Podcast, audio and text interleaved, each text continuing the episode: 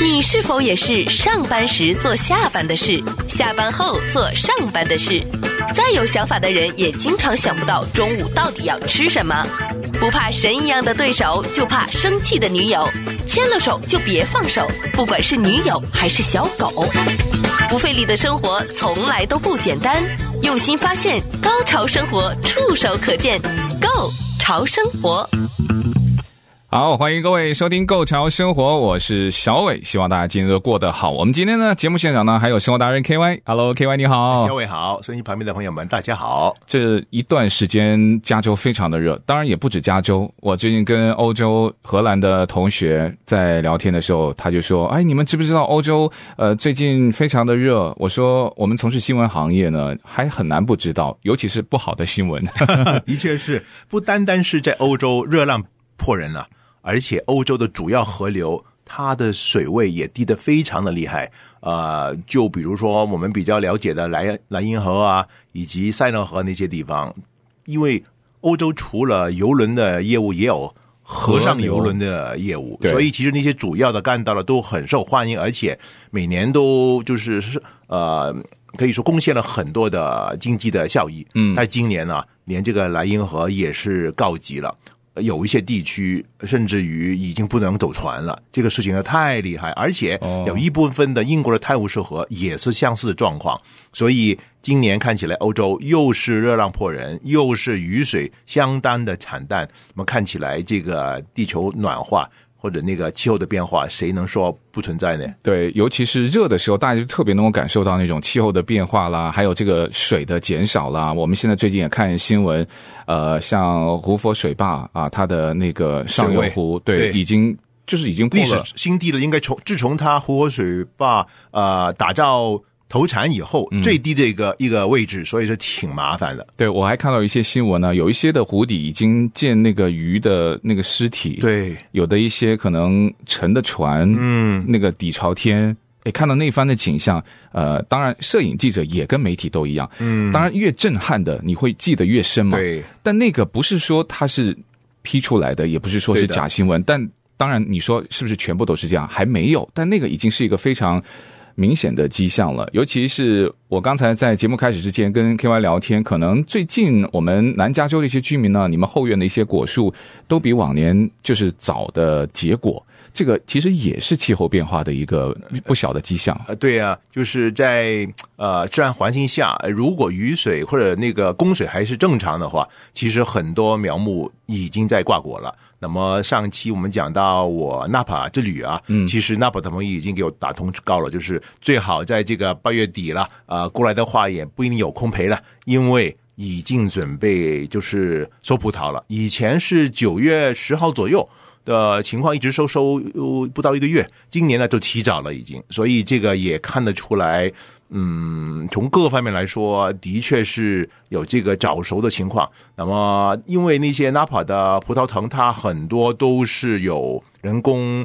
啊、呃，补充灌溉的，嗯，所以他们其实理论上是不缺水，所以他们比较早成熟结果，这个也可以理解的。但是如果是用那个干旱灌呃种植法，就是 dry farming 的话，就是等于不添加任何的人工灌溉的话，那么他们一直就需要修枝，让那个就是呃需要用水的。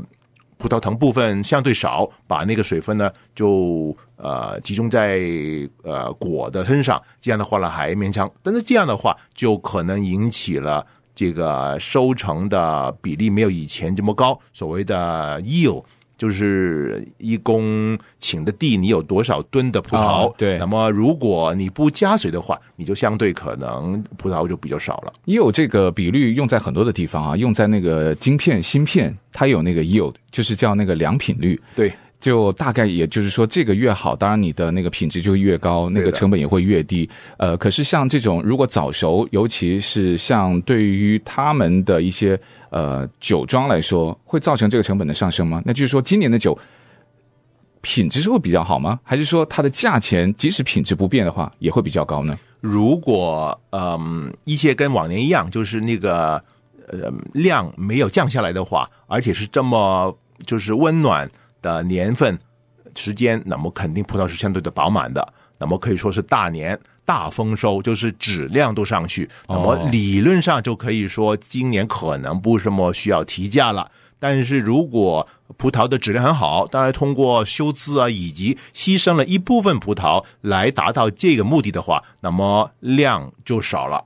那么如果呃需求没改变的话，理论上也会提价的。所以现在像几期跟小伟聊起来，其实感觉这个葡萄酒，特别是优质的葡萄酒。看起来价格好像回不去了。嗯，那如果说在口感上面的，有不少的人不是以前很执着于那个年份嘛？是。现在我们不只是在葡萄酒有很多的年份，可能你知道哪一年水的多跟少，甚至会影响。可能最简单就是你家后面的那些果树，对，呃，甚至于这个粮食的产量，那这个会有一些变化吗？这就是说。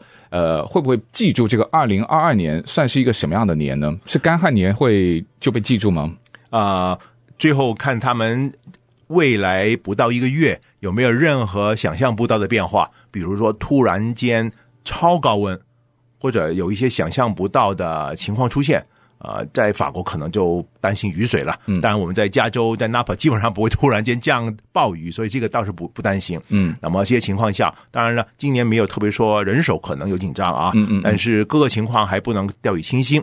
那么如果呃不出意外的话呢，今年看起来应该也是相当不错的一年。嗯，不费力的生活从来都不简单，用心发现，高潮生活触手可见 Go。潮生活，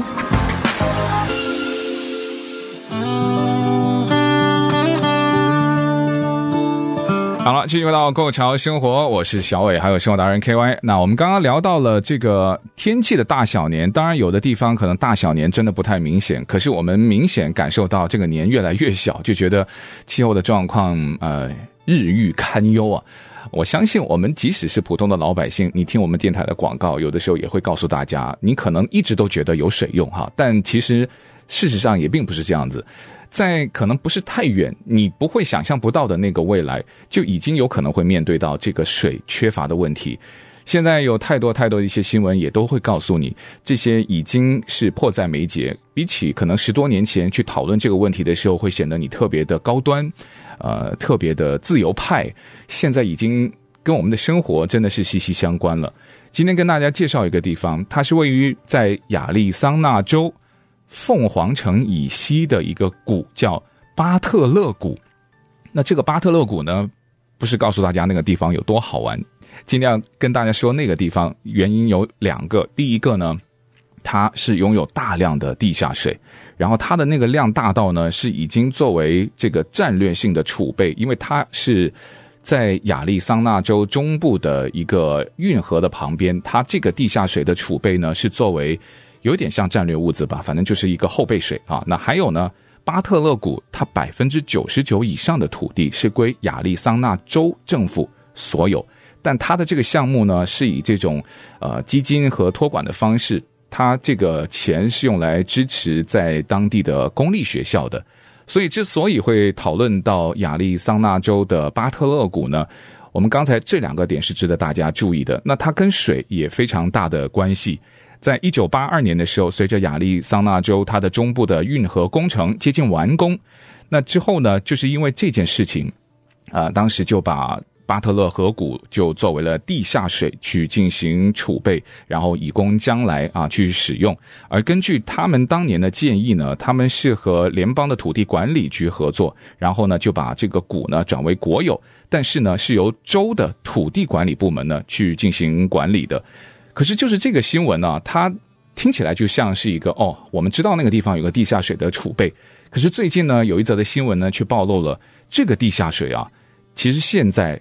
一直就被别人去用，而且用的呢，它是被外国的一个拥有资金的一个公司去使用，所以接下来就跟大家去聊聊这则的新闻。听起来我们还是觉得有一点点似曾相识的感觉。对呀、啊，如果大家记得小伟跟我在大概去年的时候吧，就谈到雀巢雀巢公司在 San Bernardino 这个郡里边的一个地方啊、以每年大概一千两百块吧。就租弄了一公顷的地，就是当然每公顷这样算了，他租弄了很多地方，然后呢就去采伐他的地下水源，就以这个 Arrowhead。的矿泉水的品牌就打到市场里面去了，所以大家都可能在超市见到 Arrowhead 啊，就没想到这个一年就一千块就可以任他去采伐了。那么这个消息一出来以后呢，就引起了当地的居民以及整个加州的有关的媒体啊，都感觉是非常的不合理，因为加州也是个缺水的大州啊。对，那么人口也不少，那么如果让一个商业公司就是无呃控制的。随他去采伐这样地下水的话了，其实它利润当然是上去了，那对整个州的呃生态健康以及下游的一些生态也是影响的非常非常大。嗯，那么这个是一个当时引起了很多的关注。这个真的似曾相似啊，对，就是这个它有多少钱呢？它以每年二十五块就可以租赁了一英顷的地，那么它这个地方的地下水的含量是非常的丰富。那么他也没有消息去透露一年大概给他采伐了多少水，但是有一些就是记者们特别有心啊，以及有关的呃学学术部门，就通过那个无人机在航拍啊怎么样，看到这一家啊、呃、沙地阿拉伯的租金公司在这个水源周边种植了很多拉法法黑。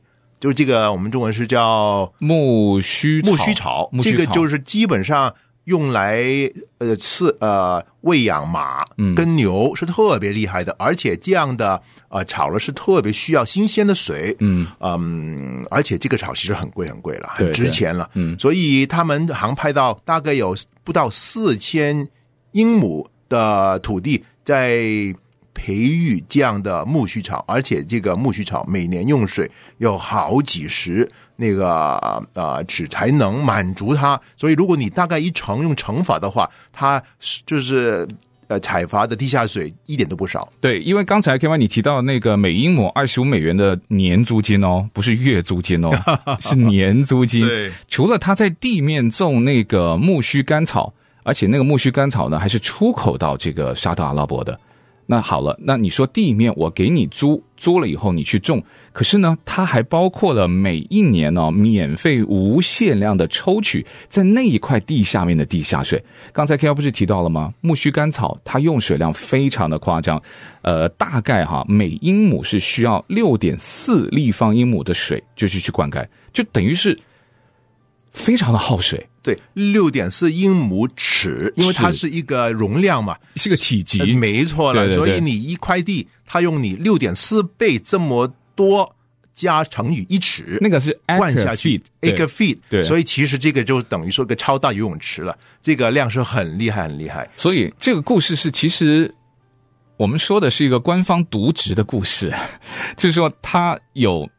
好像没有做到他应该做的事情，有监管方面的疏失，而且这个也是得益于他们的前州长，因为把这则的消息给披露出来之后呢，那像一些深入挖掘新闻内幕的一些记者就把这件事给公之于众了，而且这个故事是始于二零一五年，你想现在已经是二零二二年，一半已经过了，所以无限量的抽取。地下的水，而且在大概三千五百英亩的土地上全年种植这个苜蓿干草，它在航拍当中就是证实不是无中生有，所以它在过去的七年当中，所以这么一算，就是每一年它在这个地底下抽取了多少呢？两万两千四百英亩尺的水。哎，这个水不是作为战略储备，在作为这个地下水储备，那这么被用掉了，而且这个租金二十五美元，好像比那个 Arrowhead 更夸张。其实就像当年那个汽车公司 Arrowhead 那个故事一样，就是帮他们打辩论的律师团队也好，就是公关团队也好，也就是说，这个水你不用就白不用了，它不是也在流去另外一些地方跑掉吗？对不对？那如果我们再想一想，其实它对啊，它都流到它可以。呃，引起生命的地方，呃，下游可能是一些野生的生态啊，或者怎么样，肯定水跑掉，只要它不是跑到大海里面去，嗯、就不是流失了。嗯，而且从这个呃，阿利桑那州里边，他们的州政府的宪法也说了，其实这些国土的那些所谓的价值或者租金啊，应该跟他在土地上真正的商业产出。成挂钩才合理，对，所以如果这样算的话呢，就有关的专家大概算一下，大概这家萨拉阿拉伯公司每年大概就欠州政府五点五五百四十万。嗯，所以加下来这么几年加起来是三千八百万的钱。嗯，所以这个你想想，一个州里边如果多了这些预算的话，肯定不管在教育方面、保育方面，都能做得到好多好多呃有用有益的地方。的生活从来都不简单，用心发现，高潮生活触手可见 Go 潮生活。K Y，刚才这个事情虽然是发生在亚利桑那州啊，但是跟我们的加州因为太近了，呃，始终也是一个地下水资源是属于就是所有的人嘛。对，所以我们就在想有没有一些什么后续的方法，亡羊补牢啊，就是为时未晚，我们是不是可以取消他的租约？还有一个最关键，就把那个钱给追回来。呃、对，首先就不是你跟我取消了，因为我们是加州居民，不是亚利桑那州居民。但是我相信州政府与当地政府了，肯定在动脑筋，嗯，究竟是把目前的合约就提前终止了。因为他还有几年，对不对？嗯，或者是把以前的钱追回来，以及把以后的租金提上去，来反映一个所谓的真正的市场的价格。嗯，又或者是同时把当年批的那些呃官员或者是呃部门人员吧，呃进行一个查询，有没有呃贪污受贿啊等等等等的情况。因为为什么能把这么明显的资源以二十五块一年一英顷的？呃，价格租出去，这个我想你我都感觉挺呃不可以想象，对不对？是他当时批的时候就看看我签名的地方在哪里，哦、然后上面就压根没有看 那是签什么东西。是二零一五年嘛，其实也没有很早以前呢。对啊，大家都知道，其实那个时候已经在谈到地球的暖化，对对，一五年以及。就是水源的缺乏等等，嗯嗯、所以这个我感觉有点难辞其咎啊。对，现在亚利桑那州政府现任的州长了，那他就这个杜西，他就指示啊，我们肯定要因为丑闻出来了嘛，对，要查下去。那你肯定要做点事情。那首先你要不要做，或者是做到什么？那他先就告诉大家他的一些部署。首先就是要他的州的土地部门了，你要取消这个目前的租约。就是你要不要再立一个新的约？不知道，你要把这个旧的先取消，并且将现在的巴特勒谷恢复到未来就是当初的用途，是就是还是作为地下水的储备的预期用途。第二呢，就是追追钱嘛，就是让他的总检察长，就是州的那个总检察长，你去负责去把那个三千八百万美金的 预期的租金给追回来。然后呢，还是用这个。呃，他们叫 trust 的方式，就是信托，是，然后就呃，作为亚利桑那州他们的一些学童的那个基金，对，去进行保管和使用，所以呃，他还是有发声，就是告诉大家我们现在会怎么做，但也有一些留言，我觉得蛮有趣的，跟 KY 探讨一下，他就说应该追求当时的那个党派所属，或者说那个当然签名的那个人啊，嗯、也要负责去支付一部分。要偿还这些公平市场价值的租金，就是说公司肯定要罚。你当时签名的那个人，还有那个所属的党派，嗯，我感觉这些意见倒不是很行家。为什么说呢？就是美国是一个法治社会，有合约，那么合约签了就是签了。如果合约背后看到有违法的部分，嗯，比如说真的是行贿啊等等，那么就追究那个事情。才有可能把这个合同取消，嗯，不然的话，就是我我眼界好，你眼界不好，我看到有金矿，你看不到有金矿，那我都一块钱租下来了，你现在就反悔了，那没有这个道理的，对不对？起码在法治社会是没有这个道理的，因为信息本来就是不一定对等，就看哪一家的呃调研做的就是深以及透了，所以你说就随便取消那个合同，我想沙特阿拉伯也。不是一个随便的机构啊，人家可能背后也有很大的法律团队啊。对对，就给你就是说放手一搏吧，就大家来一个公堂对搏也也无所谓。如果能对赢了，起码能把生杀七八年继续走下去。当然。如果走下去，我相信价格可能就不一定是二十五块了。对，但是 起码它还是可以算算有没有利润吧。嗯，我觉得就要大家就给对方一个下台，可能和解算是一个最好最完美的方案。我还看到有一个留言，我不知道是一些什么呃叫呃阴谋论者啊，他就是说现在的州长呢，如果把这些水啊都储在一个呃指定的区域的时候，我们不是说嘛，地下水你反正你不用它也会流走嘛。它如果把它储存的话呢？听说亚利桑那州的人不能够使用这些水，因为他在那个所属的区域啊，那些水是不可以直接饮用的。呃，要去除它的一些污染，呃，费用也非常的高，就倒不如就是一个顺水人情，反正你种草可能还好，可是饮用就不达标了。这个我想一定要有关的部门进行的那个验证了。为什么呢？嗯、因为如果是天然水源的话，啊、呃，而不是来自一些一些有有污染的水源的话，其实。没有什么特别的问题，因为你如果不这个水不干净或者有化学污染的话，也不能种草啊，不然那个马牛都会死掉，对不对？那个草也不健康。嗯嗯、所以，呃，当你说它在凤凰城以西，距离比较远，这个要拉水管过来是一个事情了。嗯，但是地下水不管怎么样，也有地下的水库嘛，那些他们也是流通的。那么，能不能也把地下的水源就是充沛一下，能支持一些呃懂得抓根的？呃，植物能生存的比较好，让那地上也更是绿化了。这个其实也是需要有关的科学家等等进行大型的研究。不费力的生活从来都不简单，用心发现，高潮生活触手可见 Go 潮生活。好，说完亚利桑那州，就说说我们加州好了哈。加州其实情况也没有那么好，因为加州。本身也就缺水，尤其是南加州。呃，州长纽森呢，早前也宣布了一项也蛮积极、蛮激进的计划，希望能够解决加州的水资源短缺的问题。呃，这份的计划呢，总共是有八十亿的预算啊，总共十六页的文件当中呢，也蛮详细，就说了一些啊怎么做啊解决这个水资源短缺的问题的一些计划。当然，大家都知道，由于这个。人所共知的原因，全球变暖了，历史性的干旱，而且没有任何的减缓的迹象，所以纽森也希望能够寻求扩大加州的供水。呃，他说，科学和数据告诉我们，到二零四零年呢，我们加州将失去百分之十的供水。呃，他在之前也参加过一个海水的淡化厂，那他就希望呃能够有一个叫加州供水战略，适应更热、更干燥的未来。他重点介绍了提高水位。还有弥补气候变化造成的水减少的方法，它主要的目标就是为四万呃四百万英亩英尺的雨水建立一个储存库。这个就让我们想起，就是在上个礼拜吧，K Y 对啊、呃，拉斯维加斯不是下了一个滂沱大雨？没错，这雨下过之后，大家可能 po 完了，或者说啊，真的很惨，就是有泡水什么的。可是我们马上就想到，如果把这个水能够储起来。是。那这个其实情况又会把有一些可能灾害性的东西能够变成未来的宝贝，真的是。其实所谓的战略眼光是非常的需要的。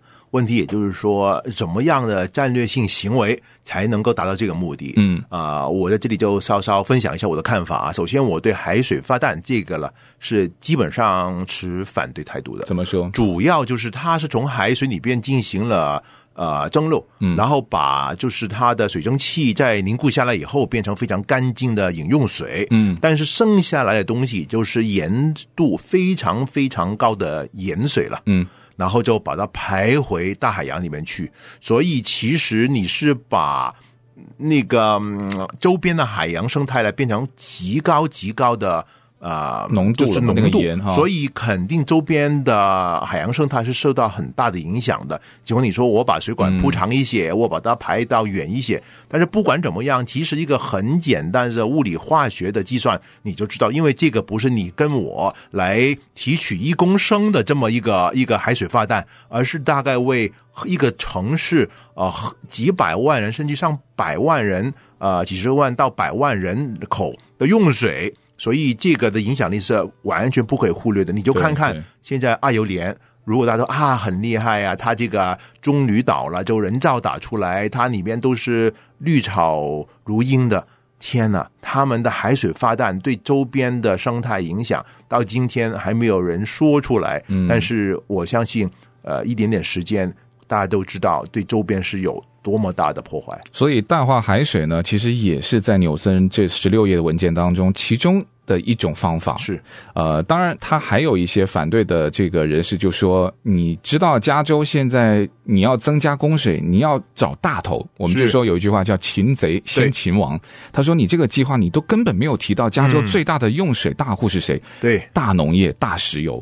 对的，大农业大石油怎么说呢？因为加州是通过化石燃料，然后转向太阳能和风能这种可再生的资源，可以呃每年节省多达八千两百万立方米的水。可是呢，这个计划在很大程度上呢是依赖一些。就像刚才 KY 提到一些有争议的项目，第一个就是海水淡化嘛，还有一个就是用一些啊、呃，这个过程当中还会用到很多的化石燃料。对，就是你海水淡化，对你除了会影响周边的海水的生态的那种处于危险、有毒的盐水提高浓度之外，它这整个过程也会用化石燃料。你的能源哪里来呢？对不对？对，你要又又是去用一个不环保的方法去做一个所谓环保的举动。所以是假命题，没错。所以其实我感觉，简单来说，开源节流，对吗？嗯，我们先说开源呢。其实大家知道，就刚刚小伟一开始说的，在其他州份，啊、呃，那个拉斯维加斯滂沱大雨，水下来就跑掉了。如果我们能把这样的水能存下一部分，这个就是很好很好的出水库了，对不对？嗯嗯第二，我们中水使用，就比如洗手啊，怎么样啊？那些水啊，不是污水处理啊。对，那些水其实进行过滤，也能进行了中水使用，包括你浇花灌草啊，或者是怎么样，甚至于新加坡、以色列，不是已经把那些水变成可饮用了吗？大家不是在那个网上看到李显龙总理在喝那些已经净化过个重水嘛？对不对？就等于这些完全是可以处理的。那么这个不就是很好的开源吗？也让大家对呃水的循环使用有更敏感的一个一个理解，然后也要为可能加州未来会发生的豪雨以及百年不遇的好雨进行准备，因为科学家也在另外一边表达出我们海洋气候越来越温暖，两极那个冰。呃，面呢也越来越融化的速度高，所以其实海洋水位越来越高，嗯，就等于蒸发的量也越来越多。这样的话，以后的那些暴雨就不像以前一样。就为什么拉斯维加斯会下几寸的雨，而且是短时间内？有科学家就做那个很多的模型的推敲啊，啊，就看到洛杉矶可能在未来那次大豪雨的时间里边，一小时有两寸雨。你想想我们这么干旱的地方，一小时来两寸雨的话，你说不成水淹才怪了。而且像这种常年没有下雨的一些地方，就像 KY 你刚刚提到的，它没有那种储水的设备，也没有那种政治的远见，它也没有用一些的钱或是在基础建设方面把这个项目会列在他们这一任的呃，不管州政府啊，还有市政府他们的市政工程当中，因为。你可能会在你这四年的任届里面，他看不到任何的成效。可是对未来的四十年，它是非常有成效的。呃，纽森还强调了一点，就是官僚程序啊，有很多的我们说制约了，这个也是其中一部分。还有他那个审批的过程，好了，这届政府你审完了，下届政府他就把它又重新推倒，嗯，就永远都过不去。这个也是一个很大的问题。的确，包括刚才我说那些科学家在那个模型推演里边。不单单是说到可能我们洛杉矶有这样的豪雨啊，一一小时两英寸，包括我们北加州在 Sacramento 附近，呃，记得几年前那场豪雨吧？不是说 Oroville 这几个大水坝，就是上几十年、百年的水坝已经有就是啊裂缝了嘛，对不对？如果再大的豪雨降临的话，他们担心那些水坝以及泄水闸可能支付不了。这个州如果就是断堤的话，问题就可大了。整个中加州那些农田可能就受到非常大的水源，几上千户、几千户可能都有生命的危险。